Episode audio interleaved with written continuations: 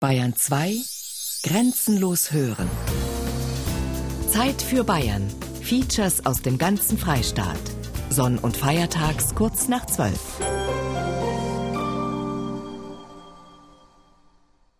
Wein ist mein Lebenselixier. Ich bin schon mit zehn mit dem Papa in den Keller gegangen und habe schon am Schleichel angezuzelt. Und da ist schon angegangen, da hat er mir schon geschmeckt. Und wenn ich jetzt eine Schwäche habe, ganz ehrlich, dass ich viel Arbeit habe, dann nehmen wir einen Schoppenkruckerbecher und trinken gar und auf einmal geht alles. Ich liebe mein eigenes Produkt sehr. Weißblauer Weinherbst. Geschichten rund um den Bayerwein. Sie hören ein Feature von Birgit Fürst. Es klingt unglaublich. Nicht in Unterfranken, sondern an der Donau lagen früher die Zentren des Weinbaus in Bayern. Nicht Bier war das Volksgetränk, sondern Wein. Der bayerische Geschichtsschreiber Aventinus notierte um 1530 Der gemeine Mann auf dem Gäu sitzt Tag und Nacht beim Wein. Wie zum Beispiel heute noch bei Irmgard Riegel aus Kruckenberg bei Regensburg.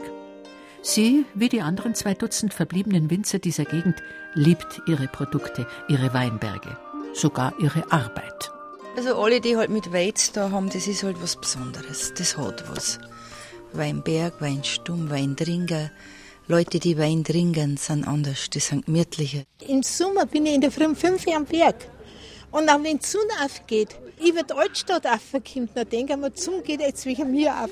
Warum machen Leute immer nur eigenes Marmelade? Es gibt es auch billiger zum Kaufen. Das ist ja doch was anderes, wenn man es selber gemacht hat.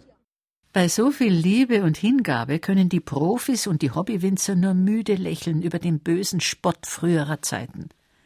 Die Mehr vom Drei-Männer-Wein ist überholt. Der soll so sauer gewesen sein, dass zwei Männer den Trinker halten mussten, weil es ihn so geschüttelt hat. Doch die alte Häme klebt fest am Bayerwein. Der Herr von Greitmeier hat gesagt, 1840, oh du glückliches Land, wo der Essig, der woanders mit großer Mühe bereitet wird, von selber wächst. Ja, da hat man nämlich gesagt, den kann man nur hier trinken, den kann man nicht transportieren. Weil der ist so sauer, da ziehen sich die Schienen zusammen. Die Mesnerin in Kruckenberg, die hat Glocken in der Nacht um 12 Uhr Kirchenglocken. Die Leute, wo beim Wein waren, die sollen das hören, die sollen aufwachen, die sollen sich umdrehen, dass er die Magenwand nicht durchfrisst. Gell?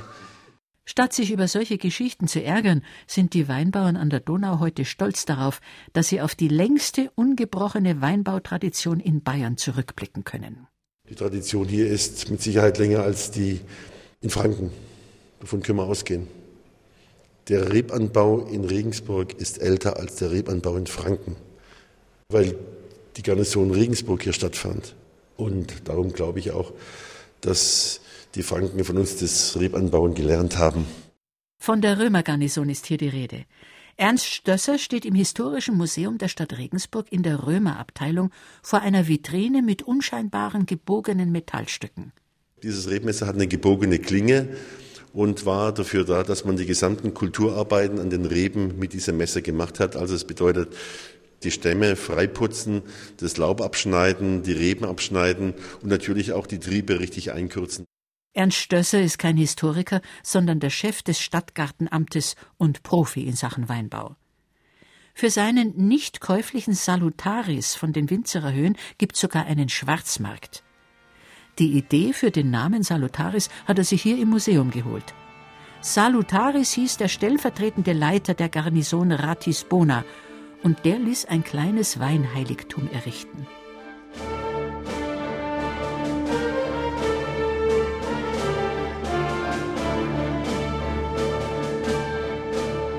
Marke ist auch geschützt beim Patentamt.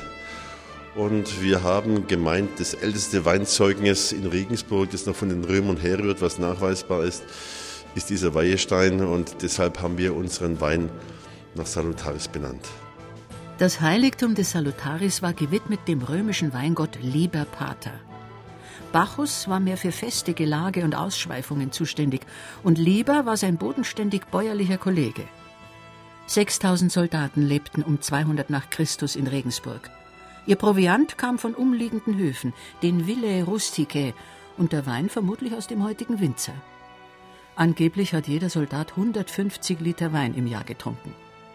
Das Alltagsgetränk über die Alpen zu transportieren, dürfte zu aufwendig gewesen sein. Es gibt zwar keine schriftlichen Belege für den Weinbau der Römer in Regensburg, doch die Fachleute sind sich einig, dass das Lieberheiligtum ein genauso guter Beweis ist wie eine Urkunde. Diese Huldigung eines Weingotts bedeutet ja auch darum bitten, dass die Reben gedeihen, dass sie wachsen und dass die Qualität gut wird. Und ich denke nicht, dass wir es nur über die Berge getragen hätten, dass dann sowas notwendig gewesen wäre. Die höheren Mächte anzurufen für das Gedeihen des Weins, das ist auch heute noch nötig. Denn trotz aller Fortschritte beim Pflanzenschutz ist kaum ein Produkt so abhängig vom Wetter wie der Wein. Wir in der Kirche beten ja jeden Sonntag ein Wiedersingen. Und da sage ich an das lieber Gott, hör heute einmal auf Winzer hin. Das Sonntagsgebet hat Maria Anna Bierwolf aus Winzer heuer nichts geholfen. Der späte Frost im Mai war für sie eine Katastrophe. Da hat's mir alles davon. Das ist heuer die schlechteste Ernte aller Zeiten.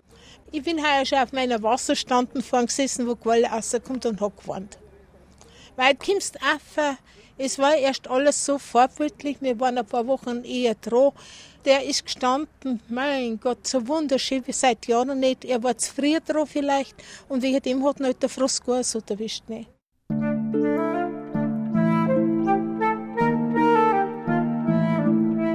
Vier Generationen Winzer kann Maria Anna Bierwolf in ihrer Familie bis 1824 zurückverfolgen. Und lange davor waren vermutlich die Weingärten der Römer, an der Stelle, an der sie jetzt weißen Müller-Thurgau anbaut und rote Dominatrauben. Vielleicht ist sogar ihr Weinberg hinter der Kirche von Winzer der erste urkundlich erwähnte Weinberg des Bayerweingebiets. Herzog Theodor schenkte um 700 dem von ihm gegründeten Kloster St. Peter in Salzburg zwei Tagwerk Weinberge nahe bei der Stadt Reganisburg am nördlichen Donauufer. Es ist etwas ganz Besonderes, neben der gefassten Quelle unterhalb der alten Steinmauer auf halber Höhe des Weinbergs inmitten der Reben an liebevoll gedeckten Tischen zu sitzen und eine Weinprobe zu erleben. Der Heimatverein Stadt am Hof ist heute zu Gast und viele Mitglieder wussten bisher nichts von diesem Kleinod in ihrer Nachbarschaft. Wenn man jetzt hier sitzt, äh, mit Blick auf die Kirche in Winzer, die man kennt, aber mitten in die Weinberge, das ist auch für einen alten Regensburger durchaus eine neue Erfahrung und eine ganz tolle Erfahrung. Toll, wir in Südtirol. Man ist da schon, auch wenn man es jetzt nicht selber ist, aber schon irgendwo ein bisschen stolz drauf. Das haben wir eigentlich andere erfunden, gell? aber es ist trotzdem schön. und schon ist der erste Wein im Glas. Die weißhaarige Winzerin im eleganten schwarzen Dirndl betrachtet ihn liebevoll. Das ist meine letzte Ernte gewesen und ich habe den erst vor ein paar Wochen auch abgezogen. Und Sie sehen den Müller-Thurgau, der ist unterschiedlich jedes Jahr auch in der Farbe, aber er ist sehr stark im Aroma. Er ist ganz trocken ausgebaut und es ist ein naturnaher Wein. Da stehe ich selber dahinter, vor allen Dingen dank der kleinen Ernte sind wir trotzdem stolz auf unseren guten, edlen Tropfen. Und zum Wohl, wie kommt's? Zum Wohlsein. Ich habe immer gedacht, so der Winzerer Wein wäre ein bisschen herbaut, ein bisschen. Kantiger. Ja, ja. Aber bin eigentlich sehr überrascht und, und hat mir sehr gut geschmeckt. Man kann schon vergleichen, also speziell den Weißwein, kann man durchaus vergleichen mit einem Frankenwein, der aus dem Muschelkalk kommt. Da schmeckt man durchaus diesen kalkigen Geschmack. Winzer ist heute ein Stadtteil von Regensburg. Und wer in Maria Anna Bierwolfs Weinberg den steilen Hang hinaufklettert, wird oben belohnt mit einem Blick über die silbrig glitzernde Donau und die Stadt mit ihren historischen Türmen, aber auch den Hochhäusern und Gewerbegebieten. Maisfelder liegen unten am Hang. Kraut und Salatköpfe der Winzerer Gärtner ziehen dunkellila und sattgrüne Linien. Im 8. Jahrhundert schildert der Freisinger Bischof Arbeo diese Gegend in einer Lebensbeschreibung des heiligen Emmeram so. Er schaute das Land an. Es war sehr gut, lieblich anzusehen, reich an Hainen, wohl versehen mit Wein. Es besaß Eisen in Fülle und Gold, Silber und Purpur im Überfluss. Der Wein wird vor Gold und Silber genannt, ein Hinweis auf seinen hohen Stellenwert. Im 8. Jahrhundert sind Weinberge nicht nur im Raum Regensburg, sondern auch donauabwärts am Bogenberg oder im Pleinting oberhalb von Vilshofen urkundlich erwähnt. 748 schenkt Herzog Odilo dem Kloster Mondsee einen Weinzierl namens Kehrhelm samt Weinberg in Beutelsbach bei Eidenbach im Landkreis Passau. Dieser Kehrhelm, ein Leibeigener des Herzogs, ist damit der erste namentlich bekannte Winzer Bayerns.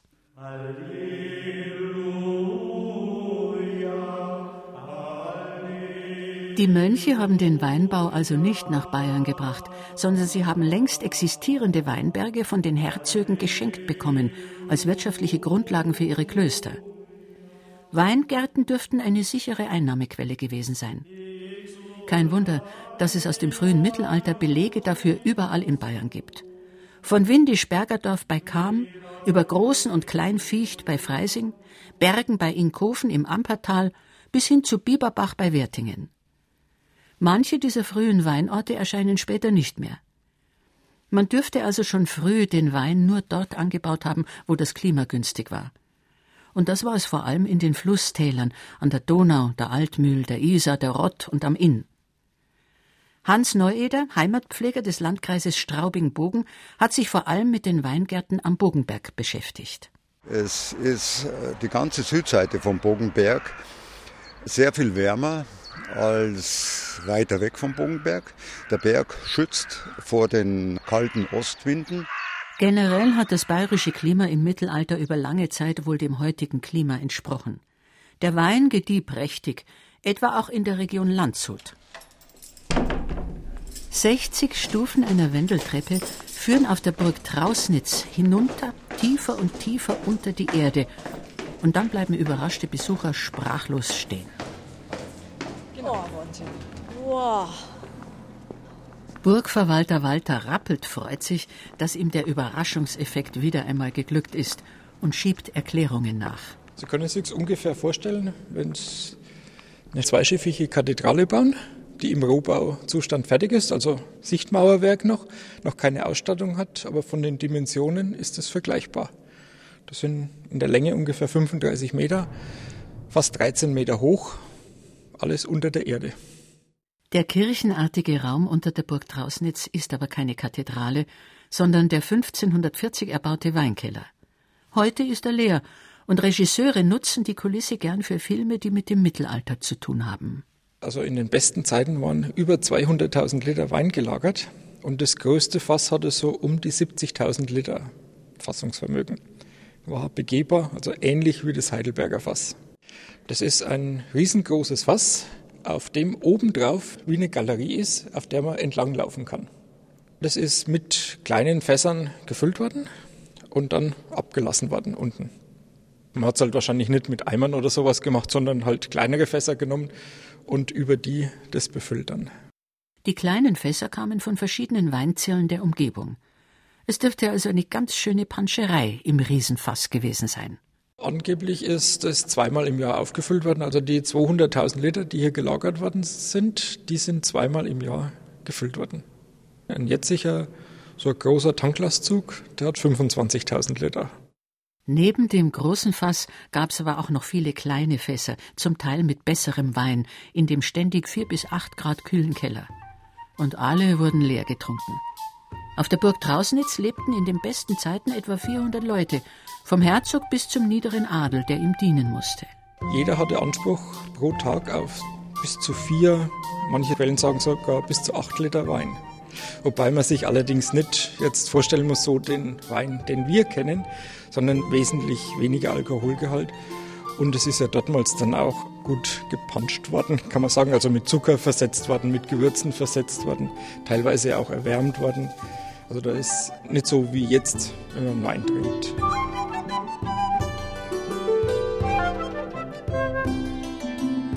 Da dürften einige Hofschranzen und Stallknechte, Burgfräulein und Ritter ihr Leben am Hof der reichen Herzöge von Bayern-Landshut leicht benebelt durch einen Alkoholschleier gesehen haben, meint Burgverwalter Walter Rappelt. Bier ist ja erst im Kommen gewesen, gab es ja noch nicht so. Das Wasser war ja meistens verseucht das war ja nicht immer so frei genießbar. Drum eben dann war es tägliche Nahrungsmittel der Wein. Auch wenn es heute kaum mehr vorstellbar ist, rings um Landshut war eines der Zentren des Weinanbaus in Bayern. Burgunderreben aus Frankreich sollen hier gewachsen sein. Sogar in Gedichten besang man den Weinbau hier. Ein Winzerland war rings, ein Rebengarten, der schöne Isarstrand. Die sonnigen Hügel und die hohen Warten umschlang ein Rebenland. Der ehemalige Landshuter Heimatpfleger Professor Georg Spitzelberger hat das Gedicht von 1833 bei seinen Forschungen über den Bayerwein gefunden. Das Thema hat ihn besonders interessiert, weil man in seinem Garten am Engelbergweg noch Überreste alter Weinbautradition findet. Siehst du so eine kleine Aufwölbung, die zieht sich dann dahinter und darunter ist die nächste. Das waren, also Biefing sagt man auf Borisch, so Aufwölbungen, die bereitet waren, um da die Rebstöcke zu pflanzen. Wein gab's also auf jedem Hügel rund um Landshut. Und wie hoch der Stellenwert des Weins von der Isar früher war, beweist ein über vier mal fünf Meter großer Wandteppich in der Münchner Residenz. Kurfürst Maximilian I. ließ einst die zwölf Monate des Jahres mit typischen Bildern aus der Landwirtschaft auf wertvollen Gobelins festhalten. Für den Monat Oktober steht ein buntes Bild von Weinlese und Kelter vor der Silhouette von Landshut. Links unten sitzt ein dicker, bärtiger Mann und schaut den anderen Figuren beim Arbeiten zu. Ursprünglich war er Weinbauer, Schleich, hat er geheißen. Der Herr Schleich auf dem Klausenberg mit der Weinpresse und wie seine Untertanen sozusagen, denn er hat die Hofmark so viel hat er verdient mit dem Wein, dass er die ganze Hofmark hat kaufen können. Hat er den Herzögen abgekauft.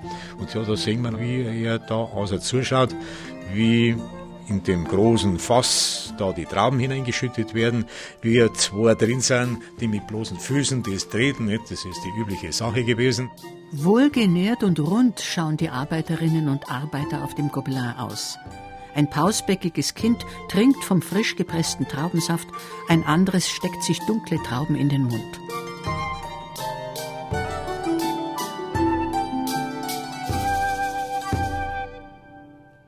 Ganz so idyllisch dürfte es wohl nicht zugegangen sein bei der Weinlese vor 1000 oder 1500 Jahren. In Kelheim beispielsweise durften in dieser Zeit die Kirchenglocken mittags nicht läuten, damit keine Pause gemacht wurde. Frauen, Mädchen und Buben schnitten die Trauben ab, Burschen und Männer trugen die vollen Butten ins Presshaus. Wie hart diese Arbeit gewesen ist, das versucht Adolf Strohmeier den Besuchern im Bayerweinmuseum in Bach deutlich zu machen. Hier steht im einzigen erhaltenen Kelterhaus des Bayerweingebietes eine fast 400 Jahre alte Baumpresse, eine der ältesten Weinpressen Deutschlands. Ein knapp zehn Meter langer, Fast zwei Tonnen schwerer, grob behauener Baumstamm, der Pressbaum, lagert über dem Presstisch, dem Biet. Die Weintrauben, die haben sie ja der Bauer mit der Biet abgetragen und haben das Biet reingeschickt, in die Press, und die haben dann die Familienmitglieder mit den Holzschuhen ausgetreten.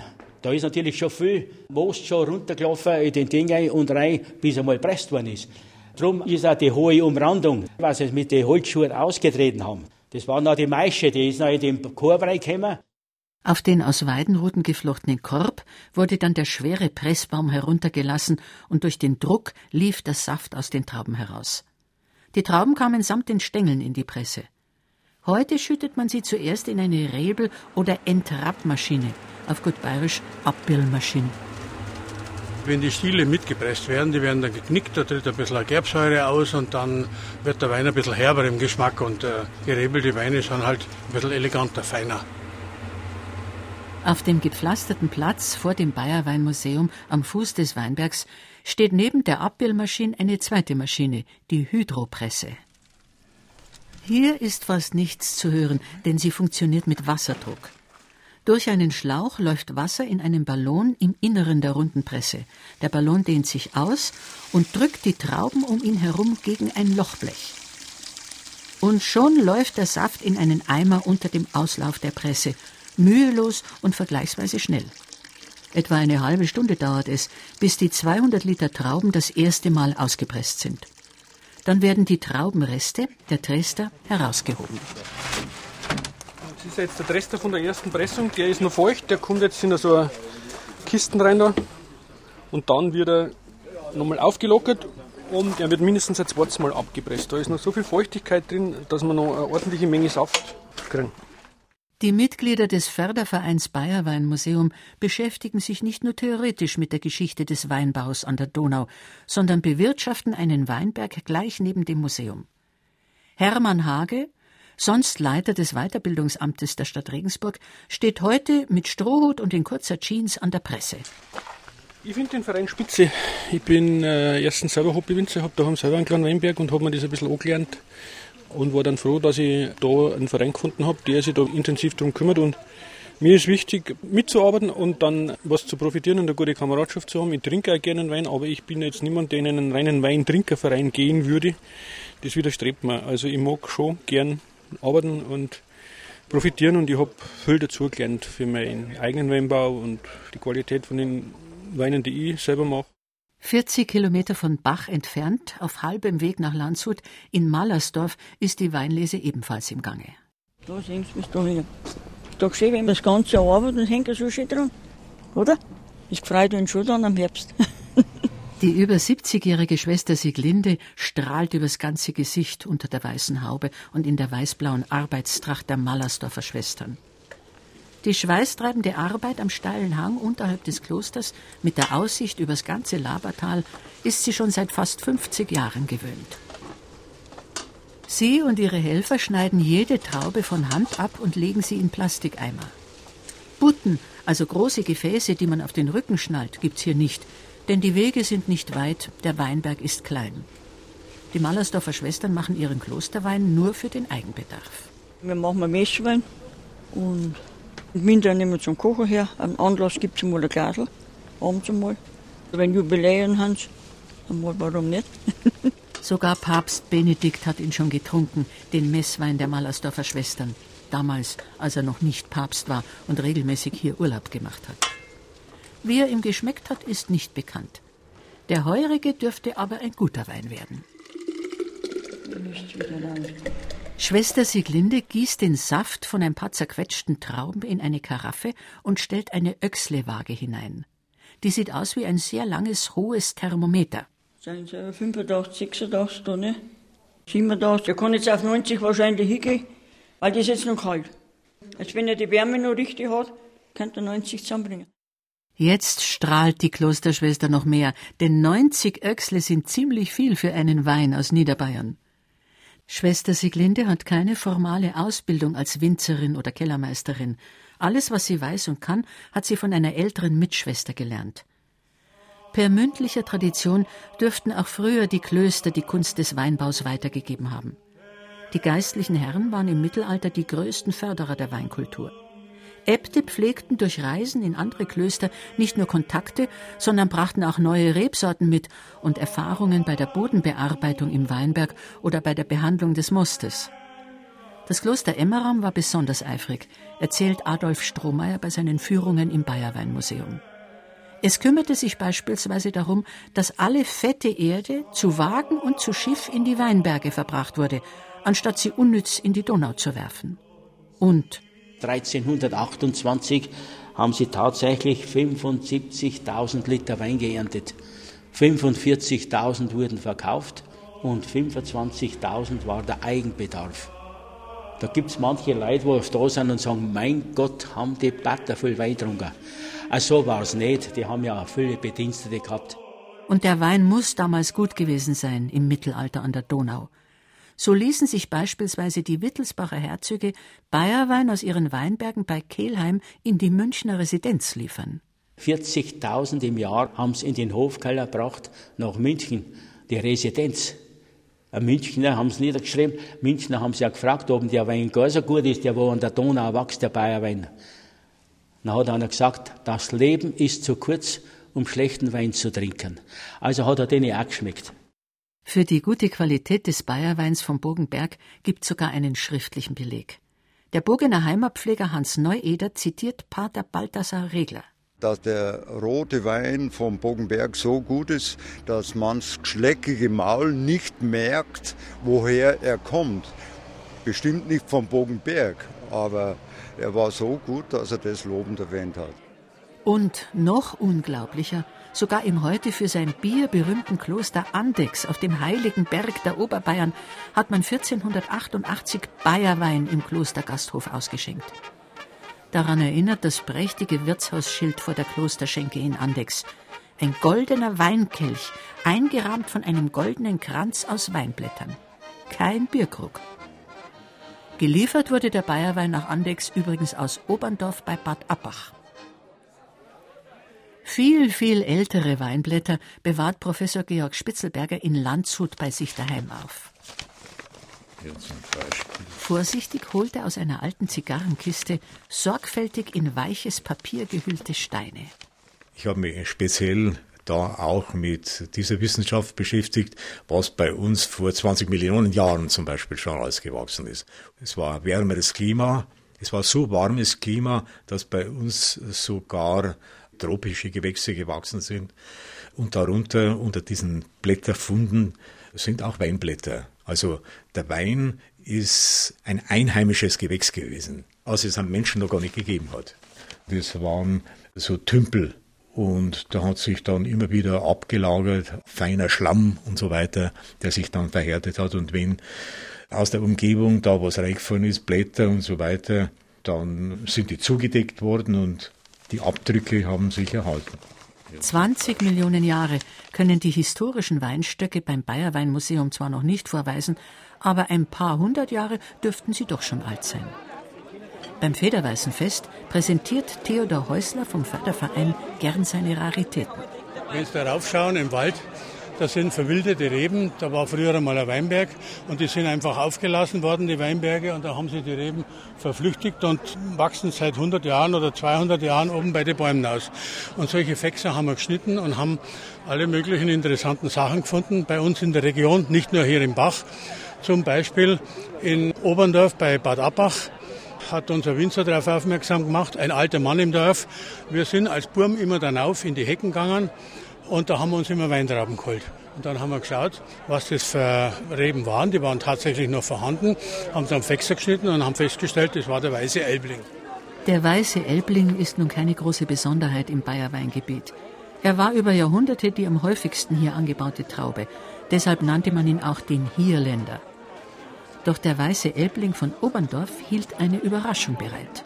Dann äh, haben wir die hier im Weinlehrpfad angepflanzt und der Elbling hat ein dunkles Holz und plötzlich ist ein Stock dabei, ein fellfarbener mit einem hellen Holz. Und dann haben wir auch gerätselt, was das ist für eine Sorte, war auf jeden Fall was anderes. Und Professor Schumann von der Pfalz war dann einmal hier, hat das begutachtet, hat den alten Werken nachgeschlagen, gibt ja alte Sortenkataloge und hat festgestellt, dass das der weiße Honigler ist. Eine Sorte, die haben wir hier gezogen die war hauptsächlich so in Osteuropa zu Hause, also in Ungarn, Rumänien und so weiter, ist aber die Donau rauf bis zu uns gekommen und ist da vor 300 Jahren verwildert und taucht heute noch auf. Neben dem Honigler steht der blaue Kölner, eine Sorte, die sonst in Mitteleuropa ausgestorben ist. Und wieder daneben der weiße Heunisch. Das ist, glaube ich, der Stammvater vom Chardonnay und von allen möglichen anderen großen Sorten, die heute weltweit eine große Rolle spielen. Und äh, solche Raritäten findet man bei uns noch, weil sie halt verwildert sind und äh, irgendwo erhalten geblieben sind, weil sie vor allem frosthart waren, nicht ausgewintert sind. In Kneiting ist seit 300 Jahren kein Weinbau mehr und in irgendwelchen Gebüschen tauchen solche alten Sorten auf. Klar, dass Wissenschaftler den Museumsweinberg in Bach an der Donau spannend finden. Die Forschungsanstalten, die interessieren sich sehr dafür, weil man aus so alten autochthonen Sorten eben mit der Klone heranziehen kann. Im Moment sucht man sehr lockerbeerige Formen von allen möglichen Sorten und da kann man in so alten Sorten immer wieder mal was finden, was man in der Züchtung verwenden kann. Heute übliche bewährte Sorten hat er gegen Ernst Stösser in seinem Weinberg.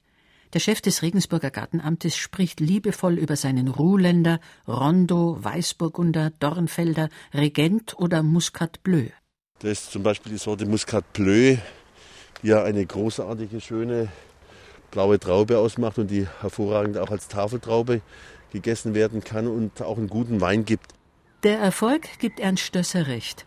Für seinen Salutaris hat sich sogar schon ein Schwarzmarkt entwickelt. Es gibt ihn nämlich nicht zu kaufen. Regensburgerinnen und Regensburger bekommen zum 90. Geburtstag eine Flasche. Auch hochrangige Gäste der Stadt können sich über den begehrten Tropfen freuen. Den Nicht-Promis und Nicht-90-Jährigen bleibt nur, sich um Karten für eine Weinverkostung zu bemühen, so wie der Heimatverein Stadt am Hof. Meine Damen und Herren, wir haben nun den vierten Wein im Glas und zwar einen Regent. Der Wein, der daraus resultiert, ist ein sehr schöner Wein, eine sehr dunkle Farbe, also dunkel rubinrot, Hat auch eine große Fülle, schmeckt nach Waldbeeren oder auch nach Pflaumen, wenn Sie mal reinriechen, so ein bisschen schütteln dran. Der Gartenamtsdirektor ist so etwas wie der Weinguru in Regensburg. Er stammt aus einer alten Winzerfamilie in Schorndorf bei Stuttgart, hat Weinbau als Wahlfach studiert und die Winzerei im Blut. Nachdem ich laufen konnte, musste ich im Weinberg helfen. Das war ganz normal bei uns. Das ist eine Württemberger schwäbische Familie. Dort wird gespart und gemeinsam gewirtschaftet. Und da gab es nichts anderes als von klein auf mit auf die Felder und in den Weinberg zu gehen, um dort zu helfen. Das war eine ganz normale Geschichte und hat auch Spaß gemacht, ja. Es war Ernst Stössers Idee, zunächst ein paar Reben an der Wand des Gartenamtes anzubauen, um Hobbygärtner besser beraten zu können. Und dann hat er vor 20 Jahren den ersten Weinberg angelegt. Das ist natürlich schon ein Hobby auch von mir. Das ist auch meine Leidenschaft und natürlich auch ein Stück Vergangenheit von mir. Mit seiner Leidenschaft hat er nicht nur ein paar seiner Leute, sondern auch Mitarbeiter anderer städtischer Ämter angesteckt. Sie kommen mit ihm in ihrer Freizeit zum Arbeiten in den Weinberg. Ich bin ja einer, der eigentlich körperlich gefordert werden will. Ich bin eigentlich ein athletischer Typ und ich habe auch früher Sport gemacht und deshalb ist es ein körperlicher Ausgleich natürlich auch mit. Fast genauso gern wie seine Reben zeigt Ernst Stösser den historischen Regensburger Weinkeller her, der natürlich nur einen Bruchteil so groß ist wie der Weinkeller unter der Landshuter Burg Trausnitz. Gleich neben der berühmten Folterkammer unter dem alten Rathaus lagerten in den Gewölben aus dem 14. Jahrhundert die Fässer. Ob der Wein, der hier gelagert hat, beim Reichstag getrunken worden ist, das weiß natürlich kein Mensch. Wäre wohl wahrscheinlich auch ein bisschen klein gewesen, denn ich denke, die Reichstagsabgeordneten und die dortigen Besucher der Stadt, die damals große Entscheidungen getroffen haben, denen wäre der Wein zu wenig gewesen, der hier unten lagerfähig war. Aber wir haben ja unter vielen Gebäuden hier in der Altstadt riesige Weinkeller, die ähnlich gebaut sind, die auch gotischen Ursprungs sind und die wahrscheinlich auch dazu beigetragen haben, dass hier genügend Weinlagerkapazitäten bestanden. Denn Wein war, wie gesagt, im Mittelalter das Volksgetränk. In Regensburg und allen anderen Weinorten Bayerns lebten alle möglichen Berufe vom Wein. Da waren die Schäffler und Fassbinder, die die Fässer herstellten. Die Weinstichler oder Visierer überwachten, ob die beim Weinmarkt angebotenen Fässer auch voll waren. Weintransporte übernahmen die sogenannten Weinheber. Zur Weinlese im Herbst wurde in Regensburg gefeiert. Und zu Königskrönungen wie 1636, der Krönung von König Ferdinand III., sprudelte sogar Gratiswein fürs Volk aus einem Weinbrunnen auf dem Rathausplatz. Bei aller Feierlaune ging es mit dem Bayerwein ab dem 17. Jahrhundert bergab. Gründe dafür gab es mehrere. Zuallererst eine Klimaverschlechterung, sagt Theodor Häusler vom Förderverein Bayerweinmuseum. Er hat zwei Bücher über die Geschichte des Bayerweins veröffentlicht. Um ein Grad war die Durchschnittstemperatur niedriger und das war natürlich eine deutliche Klimaverschlechterung. Und das Bayerweingebiet da in Altbayern war nie vom Klima her so begünstigt wie die Wachau, wie Südtirol, wie Heilbronner Becken oder Franken. Und deswegen hat der Wein eben hier als erstes stark darunter gelitten und dann war die Qualität eben nicht mehr zufriedenstellend und dann ist es mit dem Weinbau über Jahrhunderte nur noch abwärts gegangen. Auf die Dauer nutzte es auch nichts, zu Hilfsmitteln zu greifen, um den Wein trinkbar zu machen. Die haben auch in einem schlechten Jahr den Wein noch mit äh, Honig gesüßt, mit Fruchtsäften gesüßt, mit Wasser ein bisschen verlängert, dass die Säure erträglicher wird. Also die haben sich schon zu helfen gewusst. Bloß wenn in drei von fünf Jahren der Wein ungenießbar ist, dann überlegt man halt doch, ob das sinnvoll ist. Und dann ist der 30-jährige Krieg dazugekommen. Da war die Bevölkerung um Regensburg herum halbiert. Da waren keine Arbeiter im Weinberg mehr da und auch keine zahlungskräftigen Kunden. Und dann ist es natürlich weiter abwärts gegangen. Und als ob die Klimaverschlechterung und der Dreißigjährige Krieg dem Bayerwein nicht schon genug zugesetzt hätten, förderten die Wittelsbacher jetzt nicht mehr den Wein, sondern das Bier. Das war von der Obrigkeit her natürlich dann eine sicherere Steuereinnahme als äh, der unsichere Bayerwein. Und dann haben die Wittelsbacher Herzöge, Kehlheim, Weißbierbrauhaus 1607 gebaut worden, die haben da eine sichere Einnahme gehabt und das war ihnen dann lieber. Wo der Pflug kann gehen, soll kein Weinstock stehen, hat die Obrigkeit verfügt. Doch die Kälte war das Schlimmste. Die Trauben wurden oft nicht richtig reif und der Wein war sauer. Die ersten Geschichten vom kaum trinkbaren Bayerwein dürften also aus dem 17. Jahrhundert stammen, meint Professor Georg Spitzelberger aus Landshut. Da spielt ja die Sage vom Jesus Christus herein, vom Klausenberg, wie ihm der Wein nicht schmeckt hat und er dann eine Handvoll Getreidekörner übers Land ausgesät hat. Sie sollen Draht bauen, Gersten oder Bier machen. Kampflos aufgegeben haben sie nicht, die Winzer an der Donau, der Isar, der Altmühl, der Laber, der Rott und am Inn. Zuallererst haben sie es mit Beistand von oben versucht. Der heilige Urban, der Schutzpatron der Winzer, der in vielen Kirchen Altbayerns zu finden ist, sollte helfen. Bei Gott für uns bitt, dass er uns behüt, Sankt Urban. Die Urbani-Bruderschaften zahlten eigene Priester und waren bei Prozessionen und im Kirchenleben immer dabei. Wenn das alles nichts brachte, wurde der Urban getaucht, erzählt Adolf Strohmeier im Bayerweinmuseum. Und wenn es geregnet hat, dann waren es zwei so böse Weinbauern, haben die Figur genommen, haben ihm einen Strick um den Hals und haben den Stand in den Bottich rein. Der Urban muss in den Trog. Er sagt, so haben die früher mit den Heiligen umgegangen, unsere Weinbauern. Doch weder der rüde Umgang mit dem Heiligen noch die Gebete haben viel genutzt. Wurde im Mittelalter auf schätzungsweise 2000 Hektar Wein angebaut, so waren es um 1870 nur noch 100 Hektar. Winzer, die bis dahin überlebt hatten, mussten zusehen, wie ihre Trauben an den Stöcken vor der Ernte scheinbar vertrockneten. Damals herrschte eine rätselhafte Pilzkrankheit, diese Peronospora und das Oidium, der echte und der falsche Meldau. Und die haben nicht mehr gewusst, was machen sollen. Die haben auch kein Geld nicht gehabt, die Weinbauern. Und die haben mit Kaltbrüh haben sie die Weintraum gespritzt, die Reben, aber das hat alles nichts geholfen. Daran, wie man nach dem Zweiten Weltkrieg den Mehltau bekämpft hat, erinnert sich Otto Müller aus Bach. Die Spritzmittel, das Kupfervitriol, das mhm. kennen auch noch alte ist so ein blauer Stein gewesen, der ist dann aufgelesen worden mit Kalk als Haftmittel hingespritzt worden. Und da bist du auf die Nacht, haben sie dir Gefäße aufgefressen, so scharf war der Zeug. Seine Mutter war eine der ganz wenigen, die im letzten Jahrhundert am Weinbau an der Donau festgehalten hat. Nur noch ein Hektar Bayerwein wurde 1968 bewirtschaftet. Die 50er Jahre, 60er Jahre, da haben wir so wie Frostjahre gehabt. Es war hoffnungslos, wollte ihr Baumlauf gehen, Mutter. Der Wein kann nichts dafür, wenn es gefriert. Geh halt wieder rein, weil ich sage, ich geh jetzt nicht mehr rein und nicht mehr mit. Bist von der Arbeit gekommen, bist in den Weinberg gegangen, weil direkt leben davon. Das war erstens zu riskant gewesen. Dann müsstest du das alles besser ausbauen. Bis heute betreibt der 80-jährige Otto Müller mit seiner Frau eine Straußenwirtschaft, vier Monate im Jahr im eigenen Haus. Eigentlich wird ihm das längst zu viel, aber seine Kundschaft sieht er doch ganz gern. Ja, schon. Damen so schön anziehen, schön campelt. schon, das ist eine Besonderheit. Und das hält ihn auch wieder aufrecht. Der braungebrannte alte Mann mit den weißen, dichten Meckihaaren kann viel erzählen über den Bayerwein im letzten Jahrhundert. Wenn wir den ausschenken, was wir vor 50 Jahren gehabt haben, die kann man nicht mehr verkaufen. Die Behandlung von Wein selber, die Säure war dermaßen hoch bei schlechten Wetter. So verregnet die Sommer, wenn ich jetzt gerade an den 65er denke, da zu da und sau kalt. Ich war jetzt Bau, da haben wir da ein Stiebel hintergelassen, ein kleines Zimmer. Und wir wach, dann haben sie von Wirtshaus gekommen, in Kichheim, da haben wir keine Weinstunde gehabt. Da habe ich geschrieben, Meistersau, Meistersau, den kann ich nicht saufen. War ja so ein Bowl, ne? Und wenn man mir da mal einen Punschmutter gemacht hat, dann haben sie ihn zwar zuckert, aber der Zucker nimmt ja nicht Säure, der steigert da bloß die Qualität.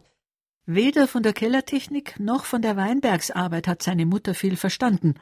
Trotzdem hat sie, als ihr Mann im Krieg gefallen ist, den Weinberg so gut bewirtschaftet, wie sie konnte und der kleine Otto musste ihr helfen und sollte etwas lernen. Der Stock ist geschnitten worden von alten Reichen. Der war im Krieg, im Ersten Weltkrieg, in Rheinland raus, in der Garnison. Und dort hat er das Weinschneiden gelernt. Und das war dann praktisch unser Papst. Und da hin, mit zwölf Jahren, saukalt gewesen, im Winter nichts Scheiß und Nutzung. Und der hat uns mir das Weinschneiden gelernt so wie es ihr gelernt hat. Später haben einmal gekommen, der Direktor Breiter aus Veitshöchheim, die haben sich aber in Kimmer da haben nachgeschaut und haben gesagt, der Schnitt ist vollkommen falsch. Der Stock ist von Bonn rausgekommen, so ein Stecker, der ist noch schon über da gefallen gewesen, und da haben wir noch hingebunden. Na, wenn noch zwei, drei Traum drauf waren, das war schon voll. Otto Müller hat seiner Mutter zuliebe nicht aufgegeben. Er liest bis heute Fachzeitschriften, hat Weinexkursionen an die Mosel oder nach Würzburg unternommen, hat sich die Vorträge von Fachleuten angehört. Jeden Tag schaut er nach seinen 600 Weinstöcken. Ja, ist es besser nicht. Ist er mengenmäßig besser und Qualität. Haben wir jetzt 79 Exli gemessen, da haben wir freies plus träumt, dass sowas einmal gibt bei uns da. 79 ist ein guter. Und 6,8 Gramm Säure, das harmoniert. Die Arbeit im Weinberg hält den 80-Jährigen jung. Ich kann mir nicht vorstellen, dass er einmal da nicht mehr hingehen soll. Oder kann. Da fliegt wieder der Fasan um mich. Vögel, die Vogelwelt, alles. Du bist da in der Natur. Und allzu lang bleiben an die Polly, dass wir zu viel bin, dann gehe ich wieder heim. Ne? Weil hinten alle immer mit hinten ne?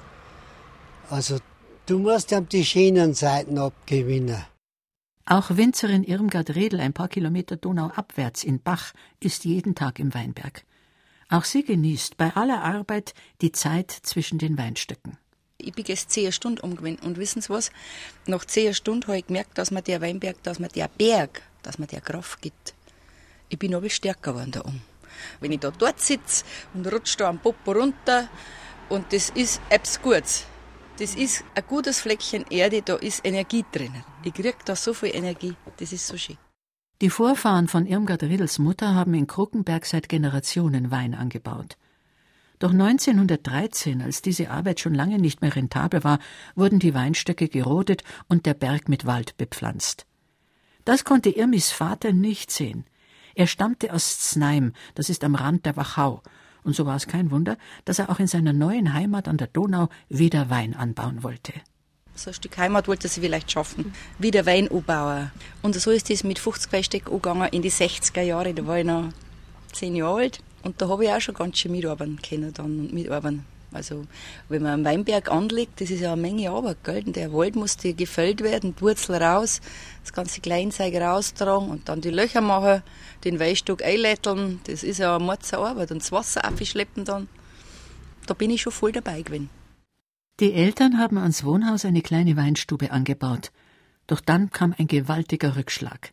Im Weinberg durfte damals nämlich kein Gräschen wachsen, kein Unkraut. Deswegen hat man ihn geackert. Und da ist noch am gleichen Tag, weil er geackert worden ist und praktisch locker war, ist auf die Nacht der Gewitter niedergegangen. Ein ganz starkes. Und dann hat das ganze lockere Erdreich runtergeschwemmt. Und das ist durch unseren Saal durch. Also ist da halber die Berg dahergekommen. Das war echt eine Katastrophe. Also Mama und der Papa haben einen Nervenzusammenbruch gehabt damals. Da bist du fertig, wenn du da stehst. Das ist wie Lava, ist das runtergerunnen. Da hast du Wurzel gesehen bis oben am Weinstock, weil keine Erde nicht mehr da war. Aber der Weinstock war nicht kaputt. Da hat eine Lese stattgefunden. Nur die Erde ist runtergegangen. Nur Kaut war keins mehr um. Keine Erden mehr, ne? Kein Humus, nichts mehr. Und das hat noch der mit Lader hin. Da geht der Weg hinter auf unserem Berg. Hat er mit Helfern das Ganze wieder aufgefunden und um haben sie wieder den Weinberg eingeworfen, dass er seine Erde wieder hat. Sein Humus. Seit dieser Zeit wurde im Riedelschen Weinberg nicht mehr geackert. Jetzt im Oktober geht es rund in Irmgard Riedels Weinstube zum Kruckenberger. Was darf ich bringen? Zwei Federweiße und eine Brotzeit. Die Winzer aber, Brotzeit? aber bloß für eine Für Person. eine Person mit zwei Gedecken. Das Ja. mache ich gern. Es ist Federweißenzeit. Der Kanister mit dem vergorenen frischen Traubensaft steht in einem kleinen Keller gleich neben der Weinstube.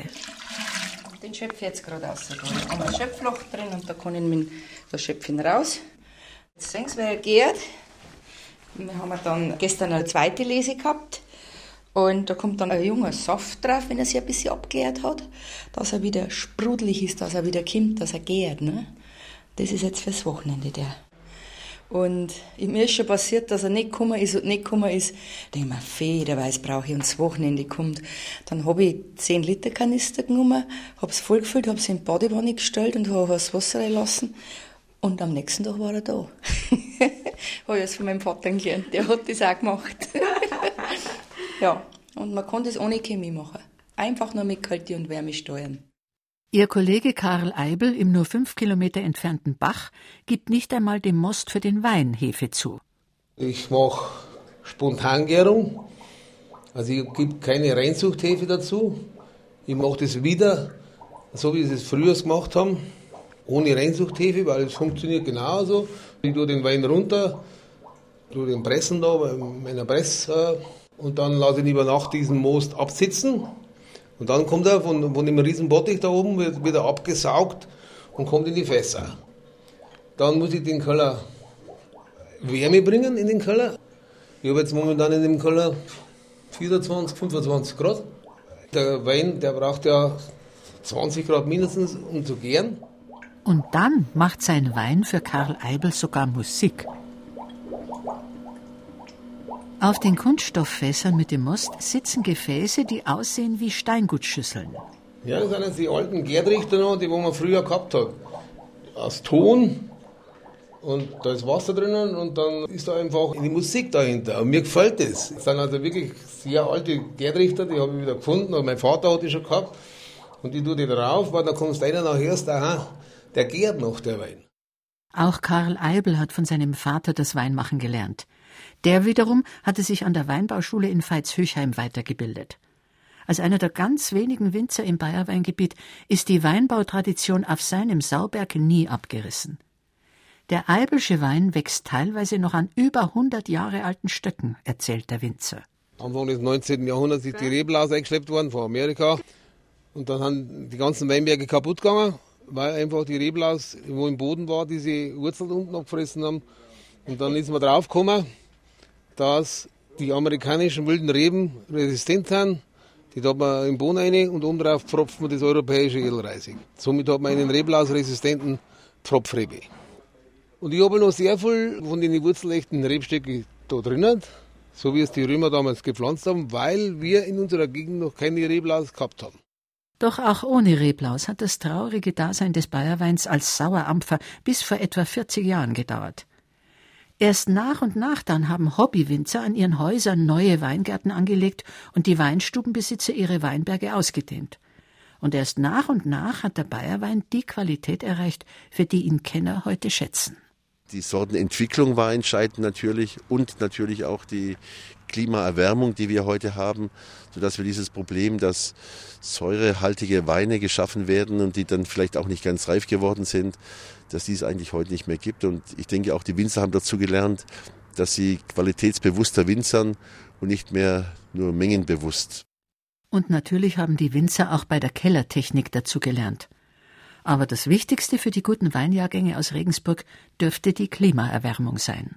Die Reben sind jedes Jahr reif geworden und wir hatten kein Problem. Wenn ich mich an Zeiten erinnere, meine Kindheit, wir hatten dort manchmal die Trauben bei Schnee geerntet, weil man warten musste, bis der Trolling oder der Riesling reif war in Baden-Württemberg. Das war dann manchmal Ende Oktober, Anfang November. Das waren dramatische Zeiten. Heute sind wir in der Regel immer vier Wochen früher fertig, als es damals der Fall war, sodass wir immer bei schönem Wetter eigentlich lesen können. Und weil die Sonne in Bayern oft wie in der Toskana oder in der Wachau scheint, knüpfen immer mehr Liebhaber an die alte Weintradition an. So hat beispielsweise der Obst- und Gartenbauverein in Rattenberg im Bayerischen Wald einen Weingarten angelegt. Der Vorsitzende Helmut Ettel hat das, was man dafür braucht, aus Unterfranken kommen lassen. Die, die ganze Bespannung. Äh, die Drähte, die Eisen, das haben wir uns alles dann in Unterfranken bestellt, weil unser Landhandel führt das gar nicht. Und das ist ja kein Problem heute, das ist ein Palettenkämmer, es schaut recht schön aus, aber bis in der Erde drin ist, sind 60 cm tief, muss man die einschlagen und mit der Eisenstange vorarbeiten. 30 cm geht schon, aber dann kommt unten lauter kleine Steine, Feldsteine einfach. Wir haben da schon einige Tage hingearbeitet, bis wir dann den Weinberg so da gehabt haben, dass wir uns auch dann nicht schauen brauchen. Wenn die Unterfranken da Urlaub machen und sagen, die haben das nicht einmal fachgerecht gemacht. Die Qualitäten, die die Winzer an der Donau mittlerweile hervorbringen, erfüllen teilweise Kabinettstandards und gelegentlich sogar Spätlese- oder Auslesenormen. Trotzdem darf auf den Flaschen nur Regensburger Landwein stehen, denn das Bayerweingebiet ist nach dem Weinrecht kein bestimmtes Anbaugebiet und damit kein Qualitätsweingebiet. Deshalb darf sich der Wein hier nur Tafelwein nennen. Nicht nur mit dieser Tücke des Weinrechts müssen sich die Donauwinzer herumschlagen. Wir durften auch nicht draufschreiben, im Barrikfass gereift, weil das beim Tafelwein normalerweise nicht erlaubt ist. Ich bekomme regelmäßig Beanstandungen von der Lebensmittelüberwachung, dass ich etwas draufschreibe, was man nicht darf, aber was wirklich drin ist. Solche unsinnigen Vorschriften will Stadtgartenamtschef Ernst Stösser auch in Zukunft nicht einhalten. Für dieses Vergehen gehe ich gerne in den Knast. Weil wenn ich nicht draufschreiben darf, was drin ist, dann kann ich mich erschießen und dann sicherlich sind wir falsch gewickelt. Mit einem Fuß im Gefängnis stehen auch andere Regensburger Hobbywinzer, klagt Wolfgang Rübi, Vorsitzender des Fördervereins Bayerweinmuseum. Es gibt ja für Weinbauern, die nur 100 Quadratmeter haben, die Hobbywinzerregelung. Und da dürfen wir maximal 50 Stücke haben. Und der darf seinen Wein nicht in Verkehr bringen. Nicht in Verkehr bringen, denkt der unbefangene Laie, er darf ihn nicht verkaufen. Nein, er darf ihn auch nicht verschenken. Wird er bestraft. Er muss ihn alles selber trinken. Die Bayerweinwinzer halten manche EU-Vorschrift für reine Schikane. Um sich nicht mit noch mehr Bürokratie herumschlagen zu müssen, versuchen sie gar nicht erst Qualitätsweingebiet zu werden oder Bayerwein als Label geschützt zu bekommen. Sie genießen viel lieber ihr Hobby, so wie Rentner Karl Clemens und Personalreferent Reinhard Eberl. Machen wir in Weinbier rein.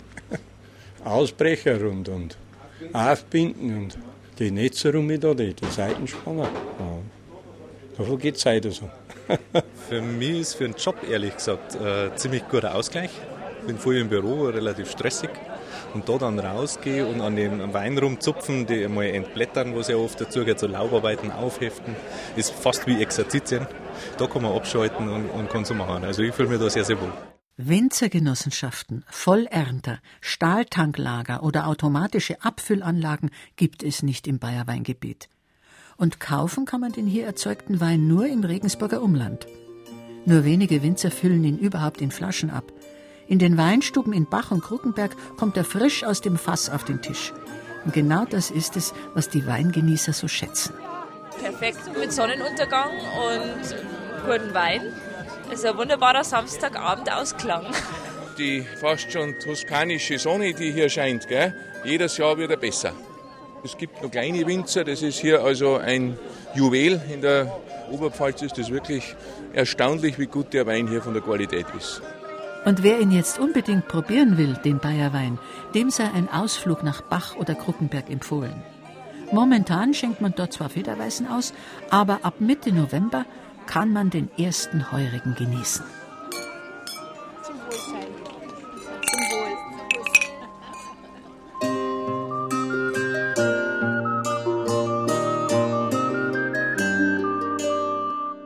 Weißblauer Weinherbst.